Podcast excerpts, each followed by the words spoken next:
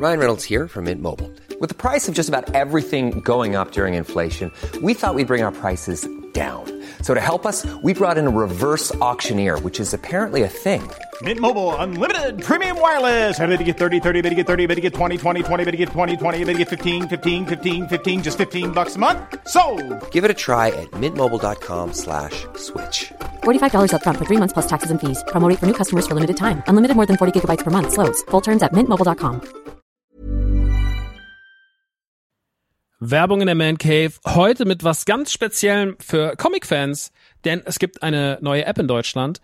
Quasi die erste All-You-Can-Read-App auf Deutsch und das ist Swoosh. Und in Swoosh habt ihr quasi hunderte von Comics, ja, über 900 Comic-Titel vereint in einer App und könnt jederzeit darauf zugreifen. Jetzt werdet ihr sagen, was sind es denn für Comics? Na, es sind Comics von unter anderem Panini, ja, also die ganzen Star Wars Sachen, sehr viel von DC, Batman, Superman, Wonder Woman und so weiter und so fort. Game of Thrones, The Witcher, Cyberpunk, Avatar und noch ganz viel andere kleine und große Franchises. Und, und das finde ich halt besonders knusprig, es sind Sachen von Egmont drin. Denn Egmont, das machen, die machen diese ganzen lustigen Taschenbücher, das Mickey Mouse Magazin, Lucky Luke, also ganz viele Sachen aus der Kindheit, die wir auf jeden Fall kennen und damals geliebt haben, gibt's quasi jetzt alle zusammen. Ihr müsst euch nicht mehr diese, ne, ihr kennt das noch von lustigen Taschenbüchern früher, dieses, ich will die ganze Rückenwand haben und dann hat man da tausende von lustigen Taschenbüchern gehabt, damit man irgendwie dieses Rückenmotiv aneinander stellen konnte. Das braucht ihr jetzt zwingend nicht mehr, ja, das braucht ihr nicht mehr in eurem Wohnzimmer mit äh, Ende 30, sondern es reicht im Hosentaschenformat und deswegen kann ich euch Swoosh wirklich sehr, sehr, sehr empfehlen, wenn ihr sagt, ey, ich habe einfach Bock wieder Comics zu lesen auf meinem Tablet, auf meinem, auf meinem Smartphone. Ladet euch die App runter und macht es einfach. Es ist wirklich, äh, spielt einfach. Ich habe selber auf dem Handy und ich finde es wirklich, ich finde wirklich super, weil ich so selten Comics in die Hand nehme, aber das finde ich einfach richtig, richtig nice. Wenn ihr jetzt sagt, ich bin interessiert, dann schaut auf jeden Fall bald rein, denn es gibt jetzt gerade noch ein Angebot, das gilt bis Ende September bei denen auf der Seite. Da kriegt ihr quasi drei Monate zum Preis vom einen, nämlich für 9,99 Euro. Danach kostet es regulär 9,99 Euro. Oder es gibt auch noch ein Jahresabo, das kostet 99,99. Das ist auch ganz nice. Schaut gerne mal vorbei auf swoosh.de slash mancave. Ich find's mega. Ich habe selber auf dem Handy drauf. Hab richtig, richtig Bock drauf, mal wieder ab und zu mal einen kleinen Comic zu lesen. Und hey, äh, vielleicht habt ihr einfach mal wieder Lust, euch in alte Geschichten aus Entenhausen, aus der Kindheit zu begeben. So, das war's auch schon von mir. Jetzt geht's weiter mit der Mancave. Tschüssi. Gumöchen, meine lieben Hörer von dem Man Cave. Hier ist Maxe und gleich geht's los mit der neuen Folge. Aber bevor es losgeht, noch ein kleiner Verbraucherhinweis. Denn auch in dieser Woche ist die Folge wieder präsentiert von Vodafone beziehungsweise vom Vodafone Gigacube. Und ich erkläre euch ganz kurz, was das ist. Und äh, vielleicht habt ihr das letzte Mal schon gehört, vielleicht habt ihr das wieder vergessen, vielleicht habt ihr euch auch schon eingeholt, man weiß es nicht. Auf jeden Fall hier nochmal ganz kurz ein kleiner Verbraucherhinweis und ihr müsst doch nicht skippen, wir sind zwei Minuten durch und dann geht uns direkt in die neue Folge rein, sag ich mal. Was ist der Vodafone Gigacube? Im Endeffekt könnt ihr euch das so vorstellen wie einen mobilen Router. Das heißt, das Ding greift auf Mobilfunknetz zurück, äh, dem Moment, wo ihr halt Mobilfunknetz habt und ähm, ihr braucht Strom, da drin ist eine SIM-Karte und das Ding ist ein mobiler Router, den ihr überall hinstellen könnt, wo halt diese Bedingungen gegeben sind. Also Mobilfunknetz und Strom. Das heißt, ihr könnt das mit auf den Campingplatz nehmen, Ihr könnt das mit auf dem Festivalplatz nehmen, äh, ihr könnt das in Urlaub mitnehmen oder sonst wohin. Oder auch einfach zu Hause nutzen, wenn ihr zum Beispiel nicht so gute Internetleitungen zu Hause habt, aber ihr habt gutes Mobilfunknetz, was es ja gibt. Es gibt ja Dörfer, da ist das einfach so. Dann stellt ihr das Ding einfach dahin, nutzt das und habt damit überhaupt keine Probleme mehr. Wir haben das zum Beispiel auch im NTG-Büro. Wir sind mit unserem Lager in so einem relativ alten Firmenkomplex drin, beziehungsweise wo man so Lagerräume anmietet. Da ist es halt nicht üblich, dass da Internetleitungen liegen. Das ist jetzt kein klassisches Bürogebäude. Deswegen, wir haben da ein super Netz, ein super Mobilfunknetz, aber wir haben da kaum Möglichkeiten auf eine ordentliche Internetleitung. Also haben wir uns so ein Ding geholt, haben das in die Mitte gestellt, sind mit unseren Handys dran, sind mit unseren Laptops dran. Und es ist mega praktisch. Und wenn wir es mal mitnehmen wollen müssen, weil wir irgendwas machen müssen, was weiß ich, im Kutter beim Autokino-Event oder sowas, dann nehmen wir es auch dahin mit, weil es einfach, dafür ist es da und dafür wird es genutzt. Ist ein super Ding, deswegen empfehlen wir es auch sehr, sehr gerne. Wenn ihr mehr erfahren wollt, geht auf vodafone.de slash gigacube. Ich wiederhole das nochmal, vodafone.de slash gigacube findet ihr auch bei uns in den Keynotes und ja. Ansonsten war's das auch schon und jetzt wünsche ich euch viel Spaß mit der neuen Folge von The Man Cave. Es wird bombastisch. Ciao.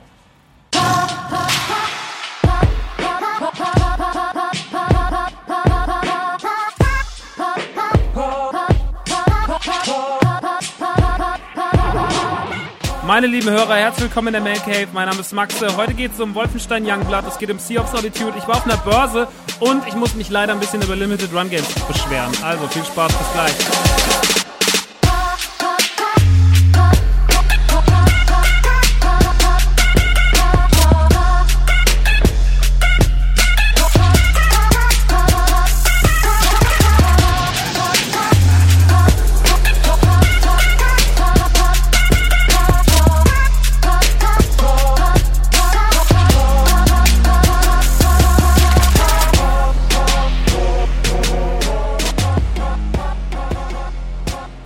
Ja, Gumöchen, meine lieben Hörer von dem Man Cave, hier aus dem Krankenlazarett Aschaffenburg mit mir Max Nikolaus Maria von Nacht, sein Prinz von Hessen und ähm, Leiter dieser Kleinstadt.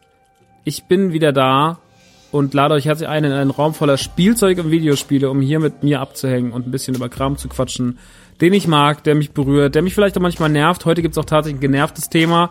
Wir reden nämlich heute über Limited Run Games, über Limited Run Games äh, im aktuellen Status und was da gerade eigentlich alles so passiert und was sie eigentlich da alles so machen. Ähm, weil da sind ein paar Sachen dabei, die sind nicht mehr so richtig cool. Ich will aber nicht mit Meckern anfangen, deswegen habe ich auch noch für euch einen kleinen Bericht von der Retro-Börse. Äh, die RetroCon hieß das, glaube ich, in Wissen. Die hat vor ein paar Tagen stattgefunden. Und äh, ich habe zwei Spieletests für euch. Sea of Solitude aus dem Hause EA von einem deutschen Entwicklerstudio aus Berlin, Your May.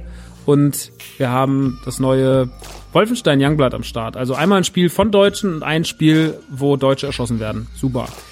Ja, wir fangen aber mal ganz kurz an, mit über mich zu sprechen, falls ihr heute, warum ich gesagt, kranken hat Lazarett, weil ich ein bisschen erkältet bin. Es tut mir sehr leid, ich bin heute ein bisschen verschnupft, ich habe die Rotzerei, ich habe Halsschmerzen. Das heißt, ähm, die Folge wird wahrscheinlich heute auch eine normale Länge haben, wird jetzt nicht übermäßig lang. Mm, das nervt mich ein bisschen, das mit dem Kranksein, weil gerade eigentlich so viel auf der Uhr ist, aber solange ich noch sprechen kann und noch normal klinge, ähm, ist alles super. Ansonsten muss ich sagen, macht Stream sehr viel Spaß. Das entwickelt sich die letzten Tage mega gut. Äh, es hat sehr, sehr viel Spaß gemacht. Wir haben letzte Woche auch mit Nukular gestreamt, als ich als Nukular Geburtstag hatte. Aber generell auch ist super viel los. Ähm, wir streamen momentan so dreimal die Woche. Wenn euch die Pläne interessieren, ich höre immer, äh, ja, wo sind denn die Pläne? Was gibt's denn da? Ich erfahre das gar nicht. Am besten empfiehlt sich da eigentlich die Instagram-Seite, dass es da immer einen äh, aktuellen Wochenplan gibt in der, in der Story, den ich da rein posten werde. Also beobachtet die Story, da laufen auch Countdowns, wann ist der nächste Stream, wann ist der nächste Stream, wann ist der nächste Stream. Also Story gucken bei Instagram lohnt sich immer. Dafür braucht ihr auch, glaube ich, nicht mal einen Account. Ihr könnt auch einfach so auf den Instagram-Account gehen im Internet auf instagram.com slash themancave und erfahrt dann da alles. Aber ich kann das auch in die Story-Highlights packen und dann seht ihr immer den aktuellen Plan. Also, da findet ihr das. Jo. Und ansonsten hm, gibt's noch irgendwas Tolles Neues zu berichten? Nö, eigentlich gibt's gerade gar nicht so viel. Ich bin ein bisschen weitergekommen mit meinem N64 Fullset. Ich habe mit StarCraft 64, ich habe es auch im Stream schon in die Kamera gehalten. Anstrengendes Ding, anstrengendes, an, anstrengender Kauf, muss ich sagen.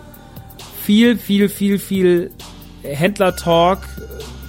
Leute aus Österreich, die sich dann auch noch untereinander unterhalten, die dann sich auch kennen. Ach, du hast jetzt bei meinem Kollegen das gekauft, du hast aber ein bisschen Geld ausgegeben.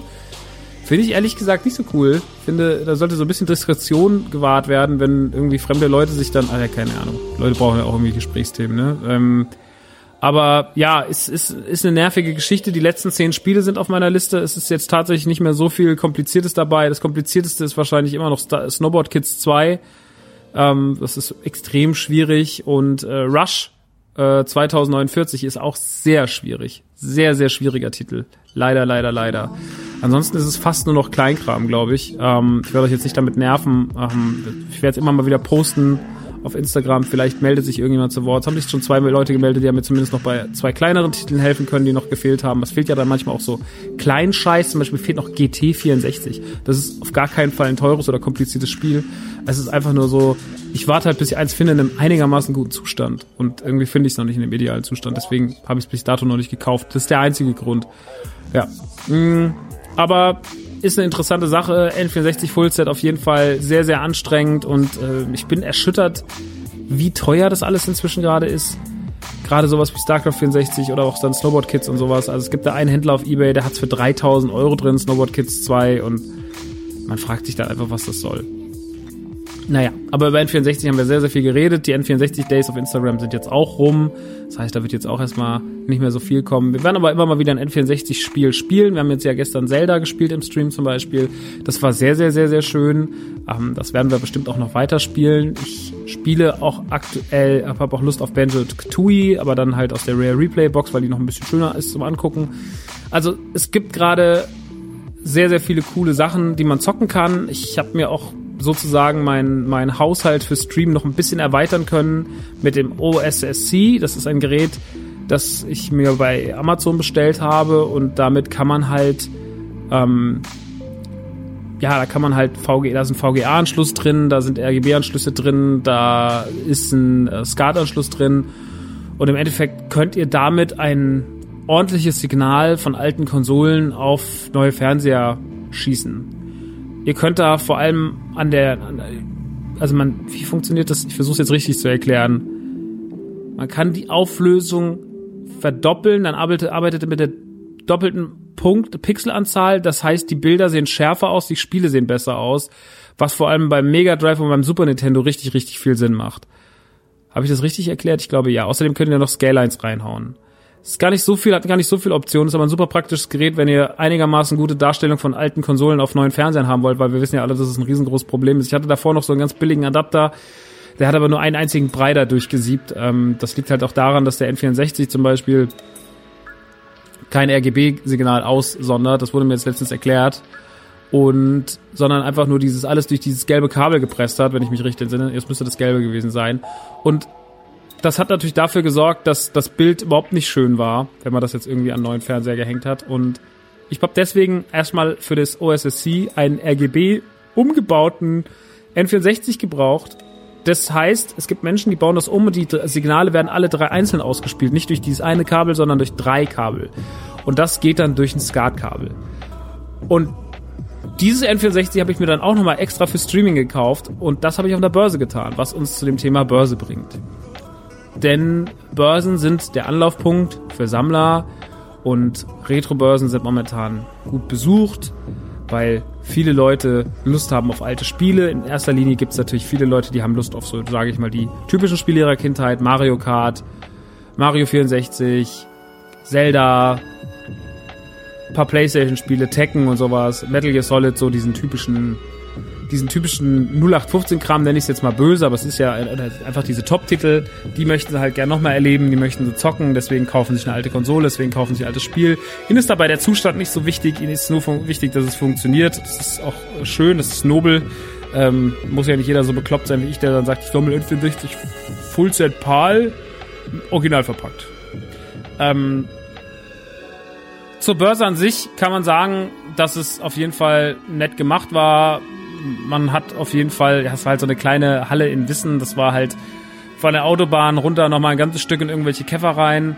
War von mir aus schon ein Stück zu fahren, hab's aber gerne gemacht. Ich finde, sowas ist ja dann auch immer ein schöner Samstagsausflug, wenn man dann morgens dahin fährt und äh, über den über dann irgendwelche Käfer und dann da ankommt und alles ist ja so wie eine kleine eigene trottelige Nerdwelt, in der ich aber ganz gerne mal für zwei, drei Stunden abtauche und mir das alles angucke und dann einfach über die Börse gehe und genau diese Gespräche und diese ganzen Menschen, die da sich so tummeln, verfolge. Ich finde, Retrobörsen sind äh, kein cooler Place to be, aber sie haben halt auch immer irgendwie einen gewissen Charme und sie sind ja auch immer nach einem gleichen Muster gestrickt und irgendwie erkennt man ja trotzdem auch immer wieder die gleichen Nasen da.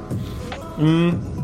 Und ich habe dann wieder die Beobachtung gemacht, was Händler angeht ich meine, wir sind halt inzwischen bei einem, auf, auf, wir bewegen uns inzwischen auf Gefilden, da zahlt man für einen StarCraft 64 auch mal seine 800, 900 Euro. Also ich habe neben einem Typen gestanden, der sich einen StarCraft 64 gekauft hat, in einem guten Zustand, aber für 840 Euro, da war die Anleitung angerissen. Also sie hatte oben ein Riesenstück, Stück hat an der Anleitung gefehlt. Und sowas ist natürlich Sowas ist natürlich nicht so richtig sexy.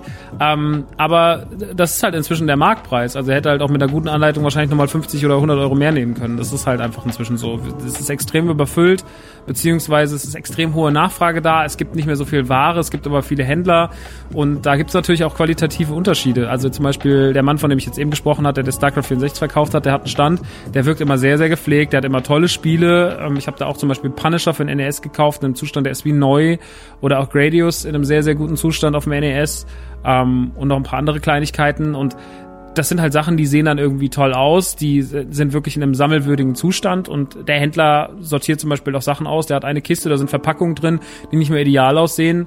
Zum Beispiel jetzt mal Toy Story 2 auf dem N64, wo er dann sagt so, yo, das sieht kacke aus, aber deswegen nehme ich auch nur 10 Euro für die Verpackung, die Anleitung. Und dann ist es wieder ein fairer Preis, weil andere Leute hätten es anders gemacht. Und das ist das, was man auf der Börse auch beobachtet, und dass man halt zu Ständen geht, die entweder sehr, sehr kompetent sind, ähm, was auch dann gleich zu dem RGB-Mann führt, oder was halt auch dazu führt, dass es nicht so richtig äh, geiles Zeug gibt. Ich muss mal ganz kurz in meine Schublade gucken. Ich habe nämlich, warte mal kurz.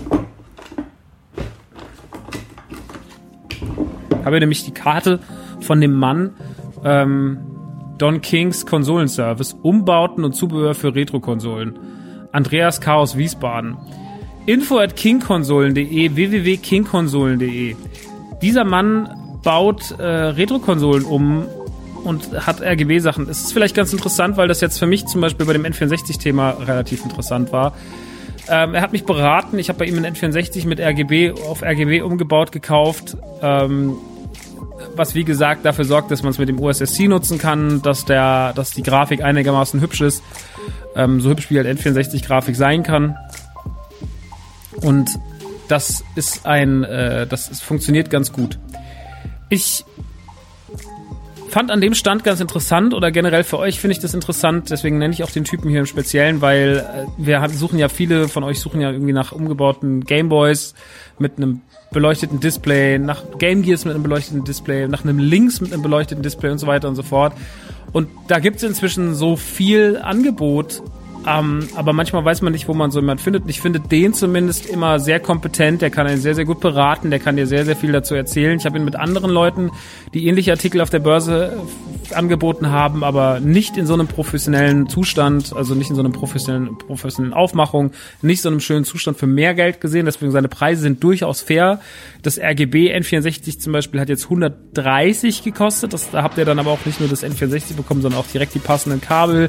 Es gibt auch ein ganz spezielles Kabel, das nur dann mit diesem RGB N64 verwendet werden darf. Das gibt ja auch noch dazu, gibt ja noch Controller dazu.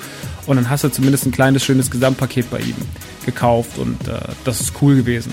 Und er ist halt einfach kompetent, er berät dich und er macht den Eindruck, als wüsste er, was er tut, wüsste sehr genau, was er tut, aber gleichzeitig ist es auch so, dass er dich nicht voll labert. Er erklärt dir das, was du wissen willst, sagt dir seine Meinung dazu und du kannst daraus eigentlich in der Regel kannst du, gehst du raus und bist zufrieden mit dem Service, der dir entgegengekommen ist, weil ja, weil, weil bei sowas halt immer oft das Problem ist, dass auch Leute dann einfach sagen so, yo, es gibt zum Beispiel einen Gameboy-Händler, der ganz gute Gameboy-Spiele anbietet, aber der dich halt voll labert und der halt tut, als hätte er die Weisheit mit Löffeln gefressen, dann denkst du auch immer so, yo, Bruder, es geht hier um Gameboys, ne? Äh, Gameboy-Spiele und nicht um, nicht um nicht um den Schwanzvergleich, wer jetzt hier mehr weiß oder nicht. Und ähm, der dich halt auch ganz schnell so ein bisschen doof darstellen steht, lässt, weil er sagt so, ja, also ich weiß richtig krass Bescheid. Und das ist leider schon immer so ein Börsenproblem gewesen. Ich bin ja früher als kleiner Junge auf äh, Retro-Börsen gegangen, beziehungsweise auf Überraschungsei-Börsen schon. Und da waren die Leute ja genauso. Das ist ja immer der gleiche Schlag Mensch, der sowas verkauft meistens. Äh, da gibt's wenige, wenige Ausbrüche äh, in eine gute Richtung. Oder du hast halt Leute, die so ein bisschen so, jo, ich mach das für privat, ich verkaufe das jetzt, ich will das nicht mehr, brauche das nicht mehr. Dann sind das so private Leute, da hat das mehr so eine Flohmarkt-Attitüde. Und die sind cool und Leute, die Bescheid wissen, sind cool und diese Schwätzer sind halt nicht cool. Aber das müsst ihr selber rausfinden, wo ihr gerne was kauft. Ähm, macht euch auf jeden Fall nur schlau. Lauft, wenn ihr auf eine Retrobörse geht, wirklich erst ein, zwei Mal drüber. Verschafft euch einen Überblick. Es sei denn, ihr seht was, was ihr selten seht und wo ihr wisst, das könnte auch in zehn Minuten weg sein. Dann lauft vielleicht ein bisschen schneller über die Börse oder geht halt das Risiko ein, dass ihr es jetzt mitnehmt. Aber ansonsten, wenn ihr, sage ich mal, nach Standardspielen guckt oder nach Spielen, die häufiger an Ständen rumliegen, dann geht auf jeden Fall ruhig zwei, drei Runden, verschafft euch einen Überblick, redet mit den Leuten, weil da gibt sehr, sehr große Unterschiede. Nicht jeder Händler ist gleich, nicht jedes Angebot ist gleich. Es gibt auch Leute, die haben manchmal nicht so gute Ware, die wissen das aber auch. Dann sind die aber auch nett und lassen mit sich reden. Und da gibt's halt sehr, sehr, sehr viel, was man halt einfach selber für sich rausfinden finden muss. Es gibt ein gewisses Gespür. Ich persönlich gehe immer zu Leuten lieber, die nicht mir den Anschein geben, dass sie die super Schwätzer sind und immer sagen, ja, also ich habe jetzt ja alles oder alles hier verstanden und ist alles mega geil ich bin großer Fan von ja, Leuten, die halt irgendwie sich cool verhalten, was das Thema angeht. Deswegen, ja, geht da mal hin, checkt das mal aus. Ich mag Retrobörsen wirklich ganz gern. Es ist auch bald wieder einen Wissen. Im September ist die da nochmal. Vielleicht sehen wir uns auch dort. Was ich aber noch eigentlich sagen wollte, was mir nämlich dann ähm, für eine Idee kam, und zwar habe ich das zu Volker gesagt. Ich habe zu Volker gesagt, pass mal auf, Volki, ich würde voll gerne meine Spiele verkaufen, weil ich habe, also nicht mal alle. Ich würde gerne alle meine Spiele verkaufen. Mir ist der größte Stand der Welt. Ähm, nee, ich würde gerne Spiele verkaufen, weil ich sehr viel Doppelte habe. Ich habe sehr viele Dreamcast-Spiele doppelt, teilweise auch sehr, sehr hochwertige Titel, zum Beispiel Moho habe ich doppelt ähm, und noch ein paar andere Sachen. Und ich würde ganz gerne ein bisschen Platz schaffen, weil ich natürlich meine Doppelten zähle ich eh nicht mehr zu meiner Sammlung. Die habe ich jetzt alle auch schon aus den Listen ausgetragen. Und ich möchte nur noch eigentlich, wenn es nicht mir das wichtigste Spiel der Welt ist, reicht's, wenn ich es einmal im Regal habe. Ja.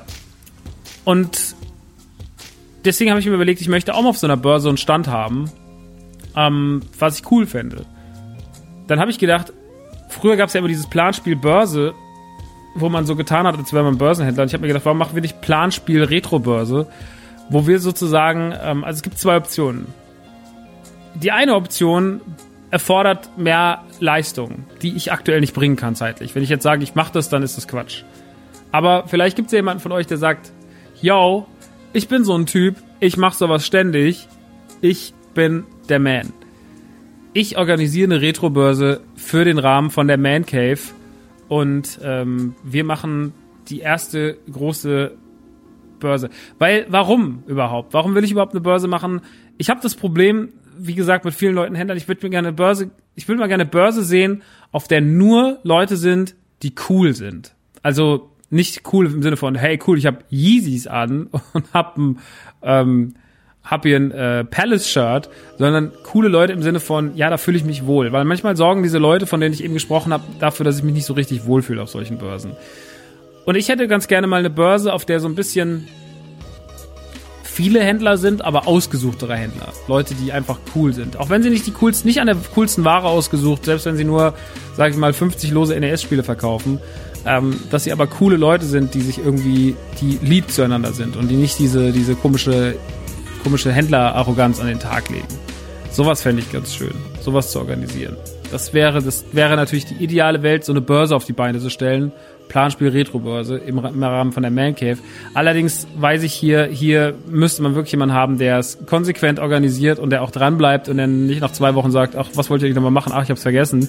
Weil äh, sowas passiert ja auch ganz gerne mal. Das kenne ich von mir, das kenne ich von meinen Kollegen, das kenne ich von meinen Freunden das passiert halt, ähm, dass man auch gerne mal Sachen vergisst, die man sich vorgenommen hat und das wäre hier nicht angebracht. Deswegen ist es aber auch ein sehr, sehr hohes Ziel und das ist eigentlich auch keinem zuzumuten. Deswegen würde ich so weit noch nicht gehen, aber ich habe mir überlegt, was wäre denn, wenn wir uns sozusagen in einem Kollektiv stellvertretend für die ganzen Mancave-Leute, für die ganzen Nukular-Leute und so weiter und so fort auf eine Börse stellen würden. Mit einem Stand sozusagen, wir sind wie so ja, Reseller klingt jetzt so schlecht, aber wenn wir sagen, so, ihr gebt uns die Sachen. Also früher ist man ja in so einen Flohmarktladen gegangen und hat gesagt, pass mal auf, ich habe hier eine Kiste voll mit Spielzeug, was gibst du mir? Und dann sagt der Flohmarkthändler, ich gebe dir 20 Mark. Und dann sagst du, jo, okay, gut, und gehst raus und der verkauft es für dich weiter. Und was wäre denn, wenn wir sagen, wir kaufen an, es findet sich eine Gruppe oder erstmal ich ich als, als, als Punkt, von dem es ausgeht, und es gibt eine Gruppe von Leuten, was weiß ich, Volker vielleicht oder was weiß ich, und wir sagen, ey, wir machen mal einen Stand, da gibt's einfach nur Sachen von den Mancave-Leuten. Und das machen wir aber jetzt auch nicht im September, sondern das machen wir mal so im Februar oder sowas nächsten Jahres. Das heißt, wir sammeln bis dahin Sachen an, kaufen Sachen an, legen die auf die Seite, tun die in Kisten, reinigen die und gehen damit dann auf die Börse und verkaufen geilen Scheiß an die Leute. Sowas fände ich eigentlich ganz schön. Das heißt, ihr müsst euch dann bei uns melden, beziehungsweise bei mir melden und sagen so, hey, ich habe das gehört, ich würde ganz gern hier, ich habe noch äh, 10 Super Nintendo Spiele und dies und das. Weil, wenn Leute nur ein bisschen was loswerden wollen, weil sie 15 Spiele haben oder sonst irgendwas, dann könnte man diesen Weg ja gehen. Deswegen, ich fände es ganz interessant, Lasst uns also doch gerne mal darüber quatschen. Äh, zum Beispiel könnt ihr mir auf Instagram schreiben, ihr könnt es in die Kommentare zu diesem Post hier schreiben, ihr könnt das im Stream besprechen, ihr könnt es im Stream ansprechen, ihr könnt es auf dem Discord besprechen und wir können auch gerne noch einen Thread in der Autokino-Gruppe aufmachen und dann können wir einfach mal auf verschiedenen Wegen und Mitteln oder auch einfach eine E-Mail schreiben, max.radionukular.de wenn ihr sagt so, yo, ich hab da was, weil dann kann ich sehen, ist da Feedback oder ist da kein Feedback. Und wenn da keiner kommt und sagt, ich hab da nichts, dann überlege ich mir einfach selber mal einen Stand zu machen. Ähm, genau, da würde ich euch aber auch noch drüber informieren. Planspiel, Retro-Börse, is the thing. Ich habe auf jeden Fall Bock drauf. Äh, eigene Börse wird noch schwierig. Wie gesagt, dafür reichen gerade einfach nicht die zeitlichen Mittel, aber für einen eigenen Stand, der sozusagen stellvertretend für die Community steht. Für sowas fände ich, fände ich eigentlich ganz witzig. Und äh, auch wenn ihr da Interesse habt, euch irgendwie zu beteiligen, nicht nur in Form von Ware, sondern wenn ihr sagt, ich habe Lust, das zu organisieren, ich habe Lust, das abzufedern, ich habe da Lust, irgendwie unter die Arbeit zu greifen, Max, damit es noch besser und runter läuft, gerne bei mir melden. Ich freue mich sehr darüber. Wie gesagt, max at radionukular.de, E-Mail, info at rockstar.de, E-Mail, rockstar mit H am Ende, r o c k s d a h.de oder, wie gesagt, Instagram nutzen, Mancave-Account, Discord nutzen und so weiter und so fort. Wir kommen zu einem anderen Thema. Wir kommen zu Limited Run Games. Limited Run Games wurden in der letzten Ausgabe schon oft erwähnt und wurden in der Vergangenheit eh schon oft erwähnt. Denn Limited Run Games ist eine Seite, die im Endeffekt damit angefangen hat, Videospiele, die in physischer, äh, die in nicht physischer Version erschienen sind, also die digital erschienen sind, nochmal für den physischen Markt in einer limitierten Variante aufzubereiten. Das heißt, Spiele, die ihr toll fandet, die ihr digital gespielt habt, die ihr aber ähm, noch ganz gerne fürs Regal zu Hause hättet, weil ihr Sammler seid oder weil euch das Spiel so viel bedeutet oder ne, es gibt ja verschiedene Gründe, aber in meisten Fällen ist halt die Sammelleidenschaft. Die sagen so, okay, pass auf, wir machen diese Spiele nochmal ähm, in kleinen Auflagen für die Sammler und dann ist das doch ganz cool, wenn die limitiert sind, weil dann haben wir weniger Risiko, die Leute haben mehr Spaß daran, es wird gesammelt und co. und das ist doch geil. Ja, damit hat Limited Run vor ein paar Jahren angefangen. Es sind sehr, sehr viele Nachfolger, Nachzügler gekommen. Strictly Limited ist natürlich ein positives Beispiel in dem Fall oder auch Super Rare Games. Ähm, Special Reserve Games ist ein positives Beispiel, die wenig machen, wenige Releases haben, aber dafür ausgewählte Titel. Und Limited Run Games hat am Anfang auch mit wenig Titeln angefangen. Also wenn wir jetzt mal hier in die Historie reingehen, dann war das, glaube ich, das erste war, glaube ich, Clear and Preach für die Vita, wenn ich mich nicht täusche. Ähm, ich guck mal ganz kurz. Äh, Breach and Clear, genau. Ähm, es kamen dann Sachen wie äh, Saturday Morning RPG, äh, New and Tasty von von Odyssey, äh, von Apes Odyssey, Octodad kam raus. Ähm, und ganz, ganz viele Sachen. Ich bin eingestiegen ab Limited Run Game 28, glaube ich. Volume war, glaube ich, das erste Spiel, was ich hatte. Oddworld Stranger Wrath habe ich damals verpasst tatsächlich. Und äh, ja, es gab auf jeden Fall eine ganze Menge Zeug und man hat irgendwann gemerkt, so die Zyklen werden größer, äh, werden kleiner und es erscheinen immer mehr Spiele. Sie haben angefangen mit PS Vita und PS4, dann kam irgendwann noch Switch dazu. Ja, und äh, dann ab und zu gab es auch noch mal ein paar VR-Titel für die PlayStation 4 und dann gibt es auch noch PC-Games und ja, da passiert recht viel. Der Markt ist auf jeden Fall recht voll und äh, irgendwann haben sie auch angefangen, Limited Boxen dazu zu machen und immer mehr und immer mehr und immer mehr und immer mehr. Und während andere Firmen sich in ihrem Zyklus darauf einigen, so wir machen ein oder zwei, drei Spiele im Monat, so wie jetzt zum Beispiel Strictly, die halt sagen, wir machen pro Monat ein Release für die Switch und ein Release für die PlayStation 4. Und jetzt hat sie ja noch längere Zeit Vita. Vita ist jetzt dann, glaube ich, ab sofort oder in den nächsten Monaten vorbei. Vita ist dann rum. Aber wir machen kontrollierte Anzahl von Spielen für die User, damit halt einfach da jeder äh, seinen Spaß hat. Und Spaß bedeutet in dem Falle ja auch so, A, wie wichtig ist mir ein Release? Wie viel Bock habe ich drauf? Was gibt es zum Vorbestellen?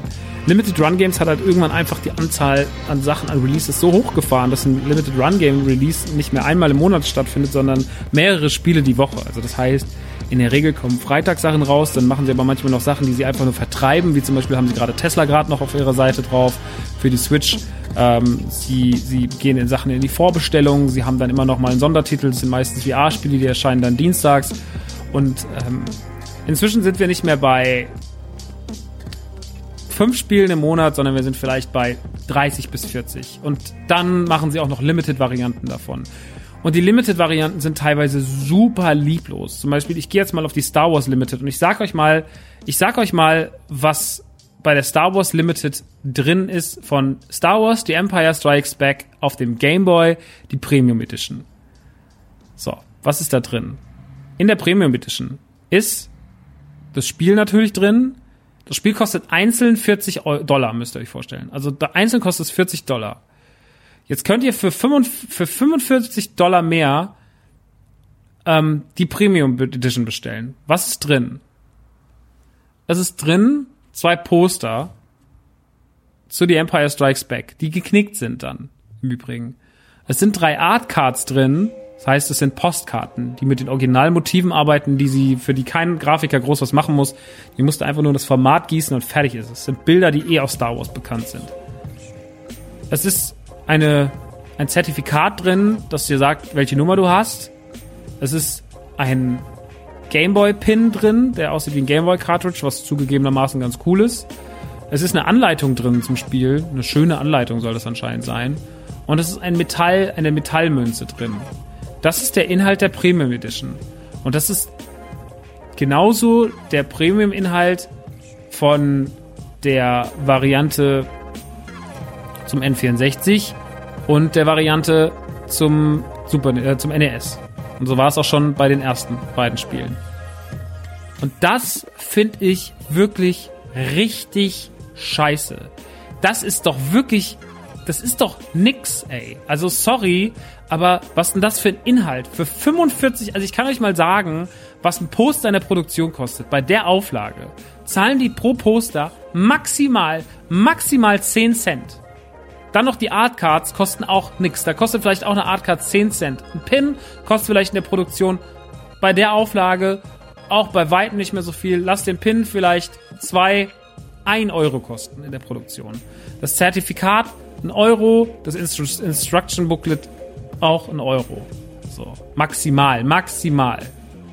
Die blöde Münze vielleicht auch sehr mal großzügig zwei. Dann sind wir bei Produktionskosten, die ungefähr von 6 Euro liegen, plus noch die Box. Lass die ganze Scheiße, lass die ganze Scheiße 10 Euro in der Produktion kosten, die da noch drumherum gepackt ist.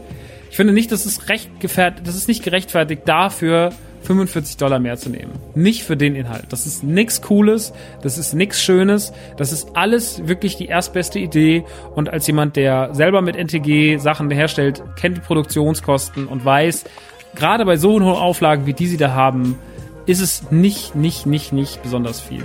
Und deswegen finde ich diese Deluxe-Boxen echt nervig, die sie da anbieten. Die sind nicht sehr liebevoll. Ähm, gerade nachdem ich jetzt auch die Boxen gesehen habe, die Strict die anbietet. Ich finde das nicht cool. Ich finde den Preis zu hoch und ähm, da muss ich leider als Sammler sagen, da habe ich schon bessere Sachen gesehen. Und ich bin wirklich eigentlich ein Fan und Verfechter von, von Limited Run Games. Ich will denen gar nicht ans Bein pissen. Ich habe gar kein Problem mit denen. Äh, Im Gegenteil, ich habe super viele Sachen von denen zu Hause stehen. Aber ich bin halt einfach äh, frustriert darüber, dass sowas gemacht wird. Und jetzt ist es ja so, das, da mischen sich ja dann verschiedene Faktoren, die das Ganze so explosiv machen. Auf der einen Seite bieten sie diese Boxen an. Und diese Boxen sind nicht besonders schön. Ähm, jetzt sind wir aber Sammler. Und Sammler sind eh sehr, sehr leicht triggerbar. Und die sind sehr, sehr schnell so, oh Gott, ich muss das haben, ich muss das haben.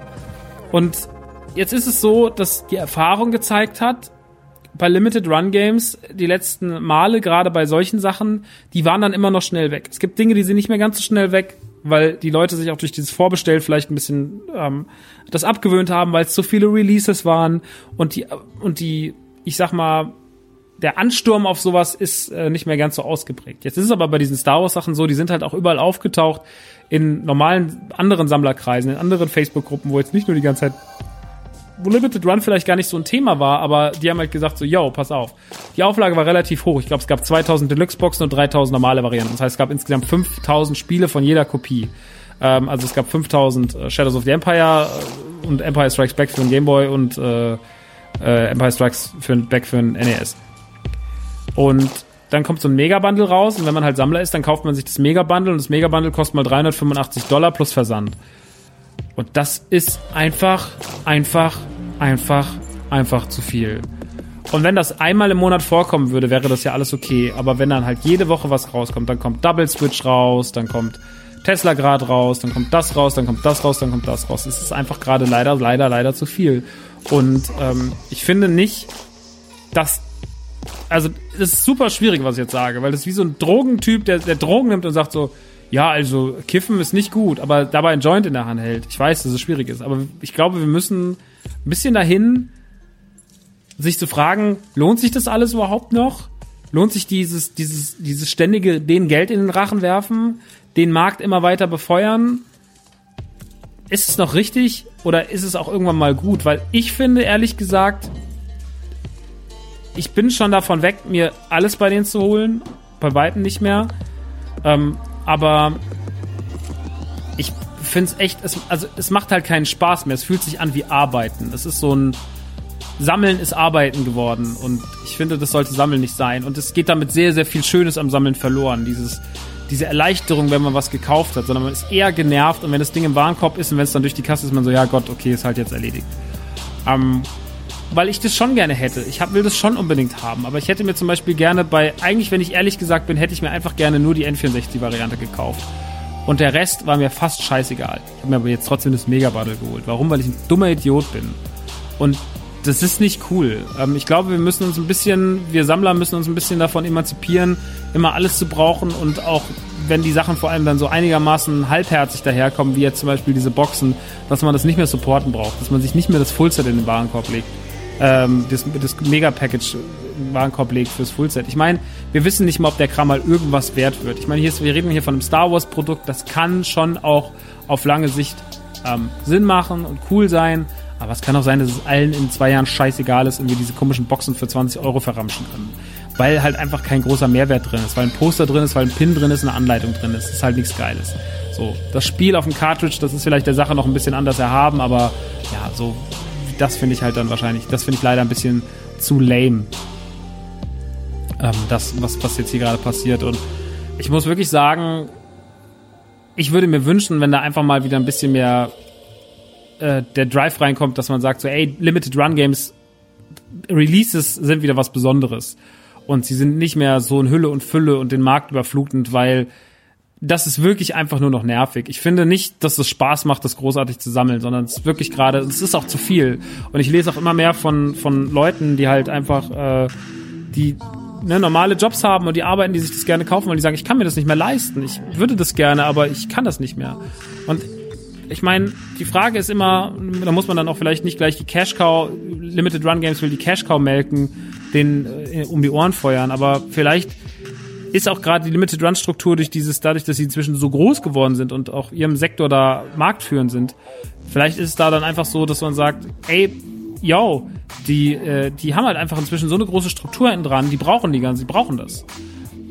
Aber und natürlich kaufst du dir eine Star Wars Lizenz und da verlierst du noch mehr Kohle. Das ist ja klar, weil so eine Star Wars Lizenz kostet richtig Asche.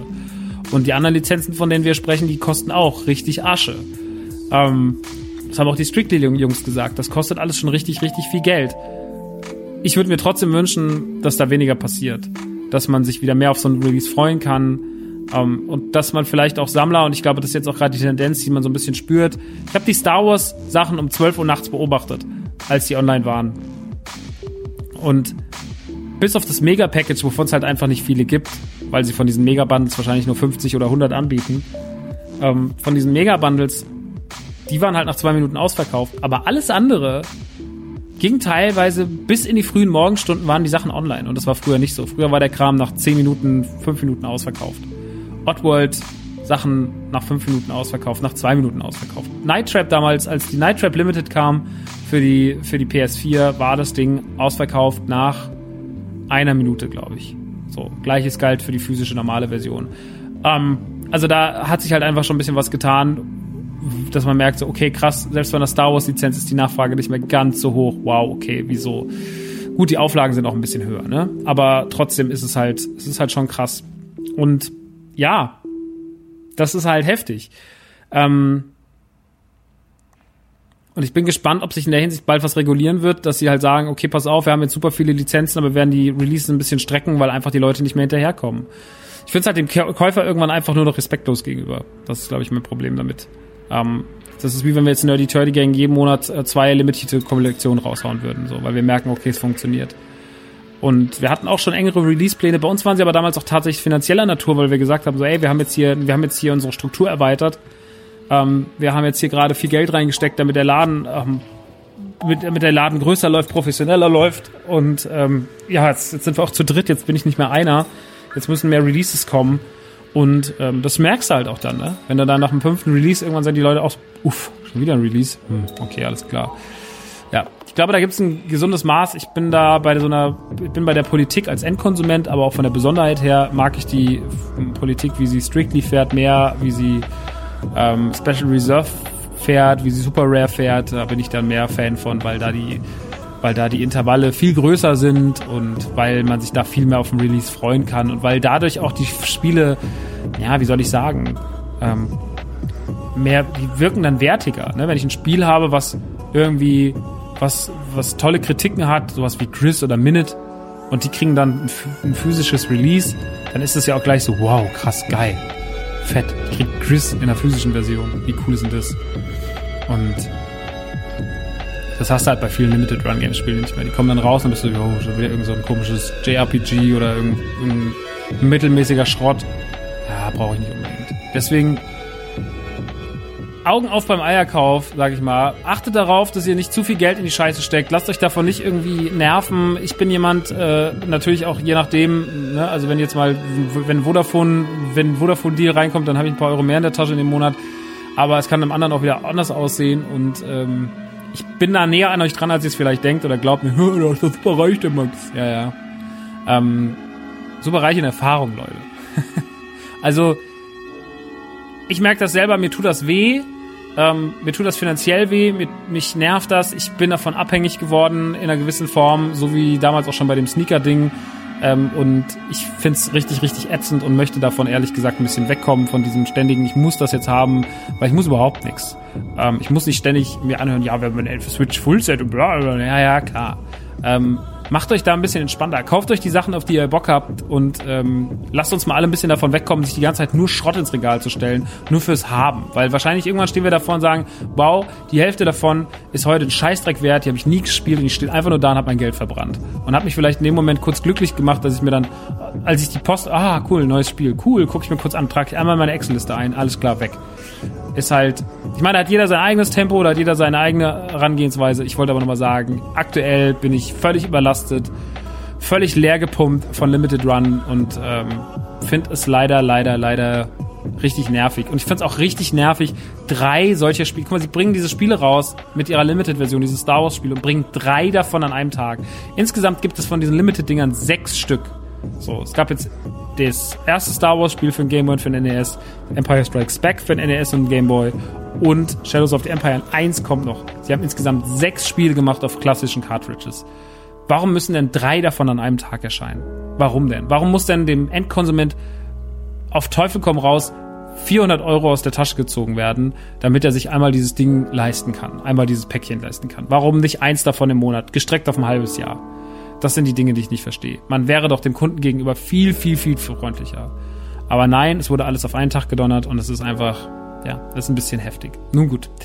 Genug darüber geärgert, in Anführungsstrichen. Am Ende des Tages kaufe ich natürlich trotzdem gerne bei Limited Run und die haben schon sehr, sehr viele schöne Sachen rausgebracht. Es gibt tolle Limited Sachen, es gibt tolle Spiele, die sie gemacht haben, aber ich muss wirklich sagen, im Vergleich jetzt auch, wenn ich so, ich habe ja die A-Type-Box zum Beispiel mitgenommen bei Strictly und habe mir die mal angeguckt und habe die mal mit so, zum Beispiel mit der ähm, Dragon Slayer Box verglichen oder sowas. Manchmal sind die Sachen von Limited auch einfach nicht so richtig schön gemacht. Das sind dann einfach manchmal hässliche kleine Kartons.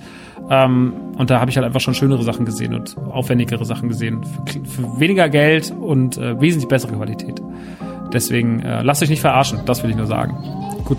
Und jetzt, meine Damen und Herren, kommen wir endlich zu dem Punkt, an dem, auf den wir alle gewartet haben. Es kommt endlich wieder ein Jingle. Also, was ich mich die ganze Zeit schon frage, Herr von und zu Münchhausen. Ja, was fragen Sie sich denn? Was fragen Sie sich denn? Ich frag mich, wie das Spiel ist. Ja, das wird er uns schon gleich sagen, der Fette. Jawohl. Ja, der Fette sagt euch das. Hallo, hier ist er. Wir reden jetzt erstmal über Wolfenstein Youngblood, den neuesten Teil der Wolfenstein-Spiele von Bethesda, gemacht von Arcane, die sich eigentlich nicht für Wolfenstein verantwortlich zeigen, sondern eher für zum Beispiel Dishonored oder Prey, großartige Spiele im Übrigen aus dem Hause Bethesda. Und die haben sich diesmal einem neuen Wolfenstein angenommen, was ein kleineres Wolfenstein sein soll. Ich mag ja an Bethesda ganz gerne, dass sie immer mal kleinere Spiele zu ihren großen Franchises machen, wie zum Beispiel bei Dishonored sie das auch gemacht haben. Nach dem zweiten Teil kam ja noch die, wie hieß das zweite nochmal? Schattenmaske? Ich kann nicht mehr, ich kann den Untertitel nicht mehr sagen. Aber es gab ein kleineres Dishonored nochmal hinterher nach dem zweiten Teil. Es gab bei Wolfensteins schon zwischen New Order und New Colossus gab es nochmal New Blood, das war auch ein etwas kleineres Wolfenstein. Und es macht immer sau viel Bock, weil man merkt halt, hey, das ist cool, da steckt ähm, da steckt noch ein bisschen was drin für die Fans und das überbrückt die Zeit ganz gut. Und meistens probiert man da dann auch noch ein bisschen rum, so wie in dem Falle jetzt. Man hat gesagt, Youngblood wird auf jeden Fall ein Spiel, was eher auf Koop Wert legt. Was aber tatsächlich ganz cool ist an dem Spiel, dass ihr es nicht Koop spielen müsst, sondern ihr könnt auch eine KI anmachen, wenn ihr alleine spielen wollt. Hab ich jetzt getan und ich muss wirklich sagen, die KI ist top.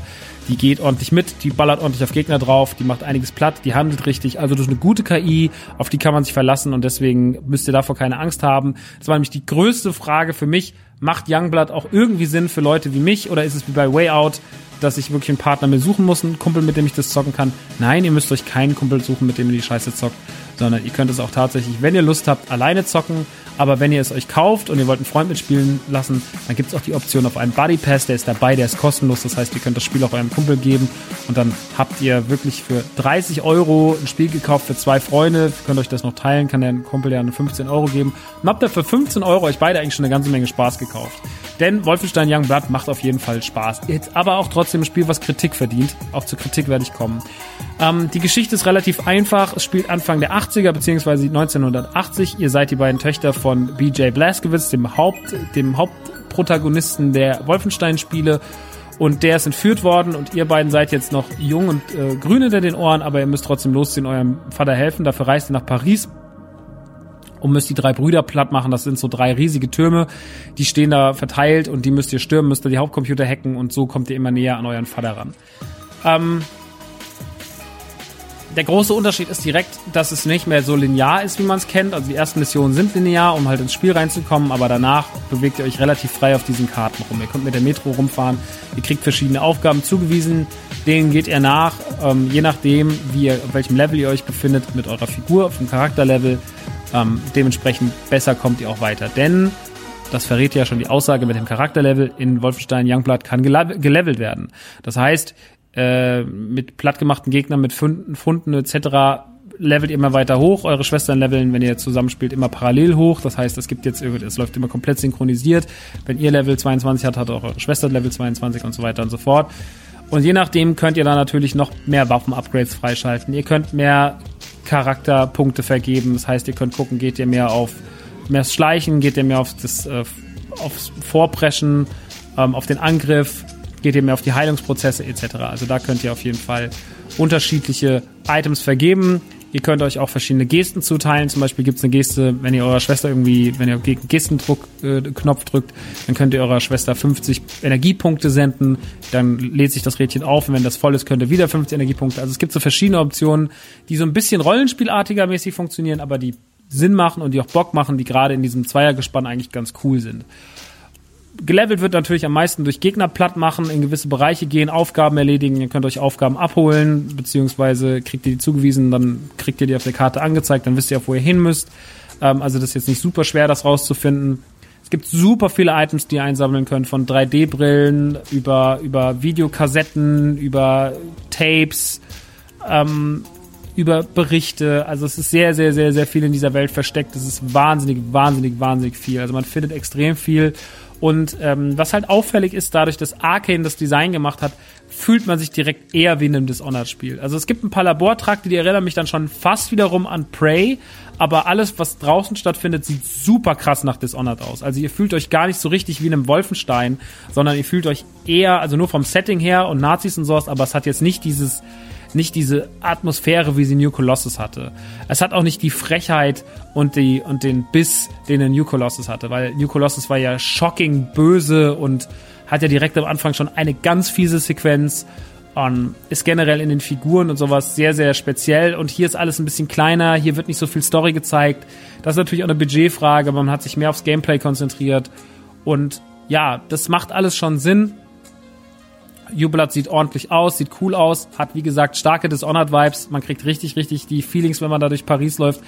ähm, durch sehr leere Paris. Es gibt irgendwie nur noch Nazi-Truppen in Paris. Es gibt ansonsten gar keine Menschen mehr. Anscheinend ist diese Stadt komplett einfach nur noch von diesen Robotern besiegelt worden 1980. Menschen sind da nicht mehr so richtig erwünscht, aber ist ja dann auch genug Platz für andere.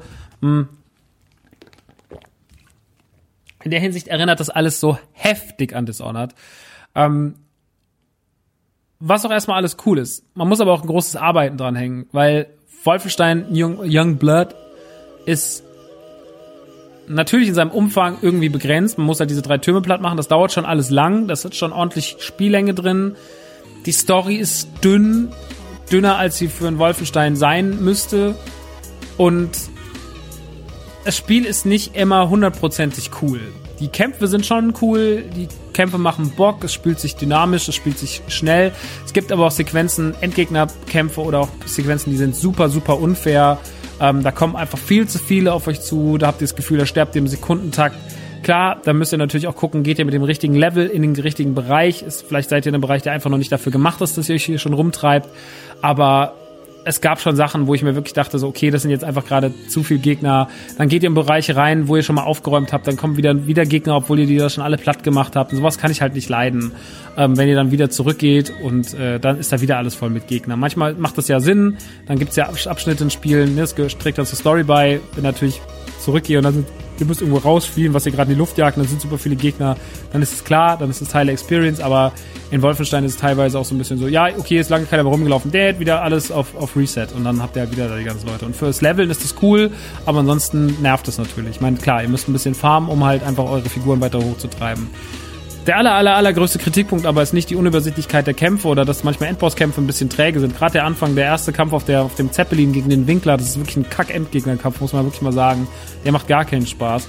Ähm, aber das sind alles die Dinge, die mich so halten stören. Was mich wirklich richtig stört, ist, dass wenn ihr in so einem Bereich, zum Beispiel, wenn ihr sagen wir, ihr stimmt Bruder 3 und jetzt die Situation ist mir tatsächlich genau so passiert. Ich bin zu Bruder 3 rein, stand am Endgegner, der Endgegner hatte noch genau einen letzten Strich. Meine Schwester und ich sind gefallen. Ihr habt die Möglichkeit, muss man dazu sagen, ein bisschen wie bei Super Mario, es gibt Leben in dem Spiel.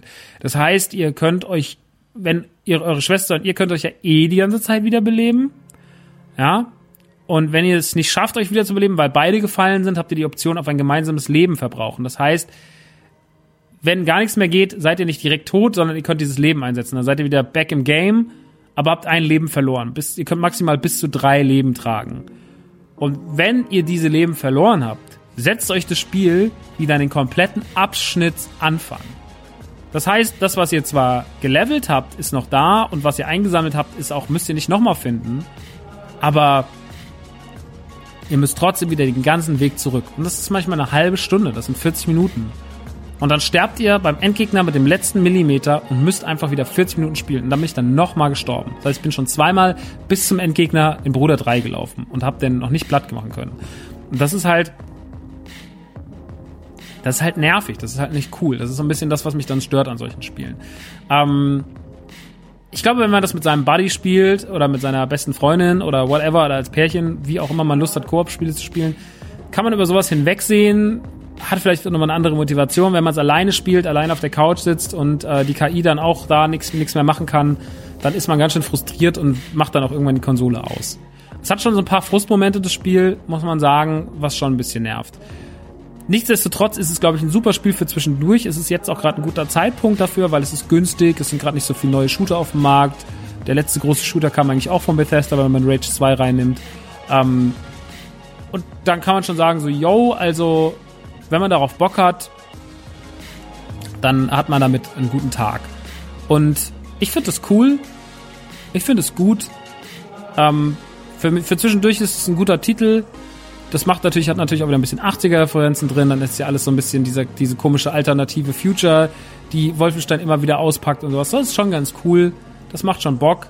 Aber, yo, ähm, als vollwertigen Titel darf man das halt nicht betrachten. Also betrachtet das durchaus als Spiel für zwischendurch, aber ihr könnt es wie gesagt auch gut im Singleplayer spielen. Es macht mehr Sinn, als es oft, also ich glaube, in der Kommunikation habe ich oft im Vorfeld gehört, dass es nicht so toll sein soll, aber das kann ich nicht unterschreiben. Es macht auf jeden Fall Sinn, es Singleplayer-mäßig zu spielen. Da habe ich gute Erfahrungen mitgemacht. Es macht Spaß für zwischendurch. Ich habe mal wieder Bock auf einen stumpfen Shooter gehabt und dafür war es eine gute Sache. Es hat aber frustige Momente gehabt. Es hat aber auch ein paar schöne Dishonored-Momente gehabt, auch wenn es eigentlich ein Wolfenstein ist. Und im Großen und Ganzen kann ich sagen, für zwischendurch auf jeden Fall mal auschecken. Als großes neues Wolfenstein reicht's lange nicht, will es aber auch gar nicht sein. Deswegen betrachtet es einfach im kleinen Rahmen und dann habt ihr durchaus damit Spaß. Erwartet aber nicht ähm, die 15 von 15 Punkte, so, sondern erwartet einfach wirklich etwas kleineres, kompakteres, bisschen nervigeres, nicht ganz so perfektes, stumpferes. Das klingt jetzt alles auch negativ, aber ich meine es gar nicht so negativ. Ich habe damit echt Spaß gehabt, habe aber meine Kritikpunkte, die sind hiermit angebracht. Blöde Rücksetzpunkte, unübersichtliche Kämpfe manchmal, manchmal sau dumme Kämpfe, unfaire Kämpfe, unfaire Szenarien im Kampf und ähm, leider, leider, leider auch äh, eine sehr egale Story. Aber das macht alles nichts. Für das, was man da bekommt, kriegt man trotzdem noch genug. Und wer Bock hat zu schießen und zu sammeln und ein bisschen äh, ein paar Nazis auf die Fresse zu hauen, da hat man ja in den letzten Tagen immer eh mehr Bock drauf. Dafür, das ist, eine, das ist mal eine gute Alternative, wenn man das zu Hause machen will und die Couch nicht verlassen möchte. Deswegen checkt es aus. Wolfenstein Youngblood jetzt für PC, für Switch, für Xbox One und für PS4. Mein Test war im Übrigen auf der Xbox One. Der nächste Titel, den wir jetzt besprechen, beziehungsweise der letzte Titel für den heutigen Tag, ist Sea of Solitude, ein neues Spiel aus dem Hause EA, beziehungsweise dort gepublished, kommt aus einem deutschen Entwicklerstudio aus Berlin namens Yomei. Und äh, Cornelia Geppert zeichnete sich dafür verantwortlich, stand schon 2018 sehr zitternd auf der äh, bösen Cringe E3 äh, EA-Pressekonferenz, äh, der EA Play, und hat dort eine der wenigen guten Titel vorgestellt, nämlich genau Sea of Solitude, wo alle so ein bisschen neugierig waren, was ist das denn eigentlich zwischen den ganzen ähm, komischen Madden-Typen und sonst irgendwas, war das eigentlich so die, die eine der wenigen Lichtblicke an dem Tag, äh, zusammen mit der Unravel 2 äh, Shadow Drop Geschichte. Und hat damals ein Spiel vorgestellt, wo sie gesagt hat, ich habe ein Spiel gemacht, dafür arbeite ich sehr, sehr viel persönliche Erfahrung. Es geht um Depressionen, es geht um Ängste, es geht um bisschen auch mich vielleicht, also sich. Und jetzt ist das Spiel rausgekommen, bisschen klammheimlich, mir ein bisschen zu klammheimlich, ähm, was bestimmt seine Gründe hatte. Ähm, einer der Gründe ist leider, dass es wahrscheinlich nicht so gut ist, wie es hätte sein können. Aber darüber gehen wir, darauf gehen wir jetzt ein. Und zwar, also Sea of Solitude ist ein sehr, sehr vereinfachtes Spiel, bei dem nicht viel passiert. Es hat Plattformer-Anleihen. Ihr reist mit dem Boot rum, müsst in gewisse Gebiete rein, müsst äh, Sachen einsammeln, beziehungsweise könnt Sachen einsammeln, die noch eure Geschichte erklären. Aber in erster Linie seid ihr Kay. Und Kay ist ein Mädchen, das sich in ein Monster verwandelt hat und sie möchte der Sache nachgehen, warum sie sich in ein Monster verwandelt hat. Und möchte sozusagen zu sich selber finden, sich ihren Ängsten stellen und dieses Böse aus sich raustreiben. Also es ist eine relativ sehr plakative Metapher für Depression und Angst. Zu sagen, so mich haben meine Ängste eingenommen und ich muss sie loswerden, um wieder normal zu werden und ich muss gegen meine Monster kämpfen. Das ist so ein bisschen die Metapher. Dafür reist ihr durch eine Stadt und diese Stadt ist Berlin. Das ist aber ein sehr vereinfachtes, sehr kunstvolles dargestelltes Berlin, ähm, das in Wasser getränkt ist und ihr reist sehr viel mit dem Boot rum und müsst mal dorthin, mal dorthin, mal dorthin. Ihr stellt euch in verschiedenen Kapiteln euren Ängsten, das ist eure Familie, eure Eltern, die immer wieder sagen, sie sind zusammengeblieben für die Kinder, das ist das Problem mit eurer Schwester, das ist Mobbing in der Schule, das ist auch mal euer Ex-Freund, der depressiv war und der euch damit auch in ein Loch gezogen hat und so weiter und so fort. Und da ist Sea of Solitude eigentlich in seiner Grundidee, wie gesagt, ein bisschen plakativ, aber eigentlich auch sehr schön, weil solche Spiele oft, ähm, so Spiele haben oft nicht so ein Ziel, manche Spiele, die in so eine Richtung gehen, die dann auch noch so eine, zum Beispiel es gab mal ein Spiel namens Submerged. Das kam vor vier Jahren raus und das war so ein bisschen so ein Gamerscore Sammelspiel für viele auf der, auf der, auf der Xbox One und ich glaube, es kam auch für die PlayStation 4 und sowas. Aber ich habe es damals auf der Xbox One gezockt und ihr müsstet halt auch immer nur wo hochklettern, seid mit dem Boot rumgefahren, auch in so einer Stadt, die so versunken war und es, ihr konntet nicht sterben, es gab auch keine wirklichen Gegner, sondern ihr habt eigentlich immer nur Sachen eingesammelt und hattet auch keine so richtigen, ihr musstet halt jemanden, ihr musstet jemanden retten und das habt ihr gemacht, indem ihr dann in dieser Stadt euer Kind musstet ihr, glaube ich, retten, ich weiß nicht mehr ganz genau. War ein bisschen egal, das Spiel, war wie ihr gesagt eher so ein Gamerscore-Sammelspiel und Sea of Solitude war, als ich das gesehen habe, habe ich mir auch gedacht, so, uh, das hat aber so leichte Anleihen wie Submerged, könnte aber durch diese Komponente mit den Ängsten und mit den Monstern, die ihr da besiegen sollt, in Anführungsstrichen, ähm, interessanter werden. Sea of Solitude ist in dem Sinne kein Kampf gegen Monster, weil es gar keine Möglichkeit gibt zu kämpfen. Ihr habt überhaupt keine Angriffsmöglichkeiten. Ihr habt nur euch, euren Rucksack, mit dem lauft ihr rum und ähm, der Rucksack wird auch immer größer als Metapher für die Probleme, die ihr mit euch rumschleppt und so. Ähm, ja, und äh, ihr müsst halt nach und nach halt diesen Sachen auf die Spur gehen. Das macht ihr aber alles nur, indem ihr so gewisse Lichtpunkte aktiviert und immer mehr im Kampf gegen, also ihr müsst immer Licht aktivieren, um gegen eure Ängste zu kämpfen, eure Monster zu kämpfen, sie die Dunkelheit zu besiegen und selber wieder das, das strahlende Hell in euer Leben zu bringen. Das ist so ein bisschen das, was die Metapher von Sea of Solitude ähm, sagen soll. Und das macht sie auch einigermaßen charmant. Es ist ähm, auf Englisch das Spiel, es ist mit Deutschen, von den Deutschen aber synchronisiert worden, deswegen ist es ein bisschen so ein Denglisch. Das haben viele Leute kritisiert, dass sie das stören würde.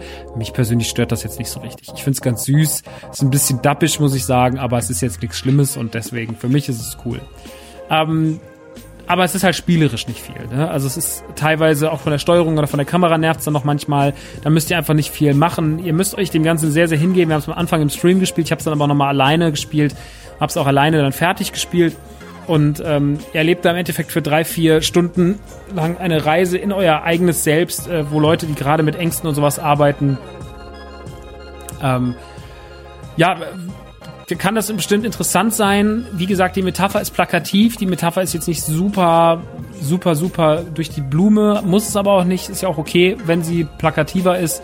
Also ist sie wenigstens dafür gesorgt, dass es noch mehr Leute verstehen und noch mehr verstehen, was das Spiel von einem will. Ähm, ich persönlich hatte damit Spaß. Ich persönlich habe es dann aber auch nach dem Ausmachen direkt deinstalliert, weil einen richtigen Wiederspielwert, außer dass man die Sachen sammelt, ähm, gibt's nicht. Da muss ich ganz kurz sagen, rein vom Sammelfaktor halt im Spiel, wenn ich jetzt Bock habe, irgendwie alle Möwen und alle Flaschen, die man einsammeln kann, zu sammeln, haben es nicht gut gelöst. Es gibt keine Übersicht, wo in welchem Levelabschnitt. Obwohl man alle Levelabschnitte bereisen kann, gibt es in keinem Levelabschnitt oder gibt es keine Möglichkeit, ein Dokument einzusehen im Spiel, wo man sagt, okay, hier fehlt noch das, hier fehlt noch das, dass man das wenigstens finden kann, sondern man müsste alles nochmal absuchen. In der Hinsicht leider ein bisschen, ein bisschen schwach, äh, finde ich doof.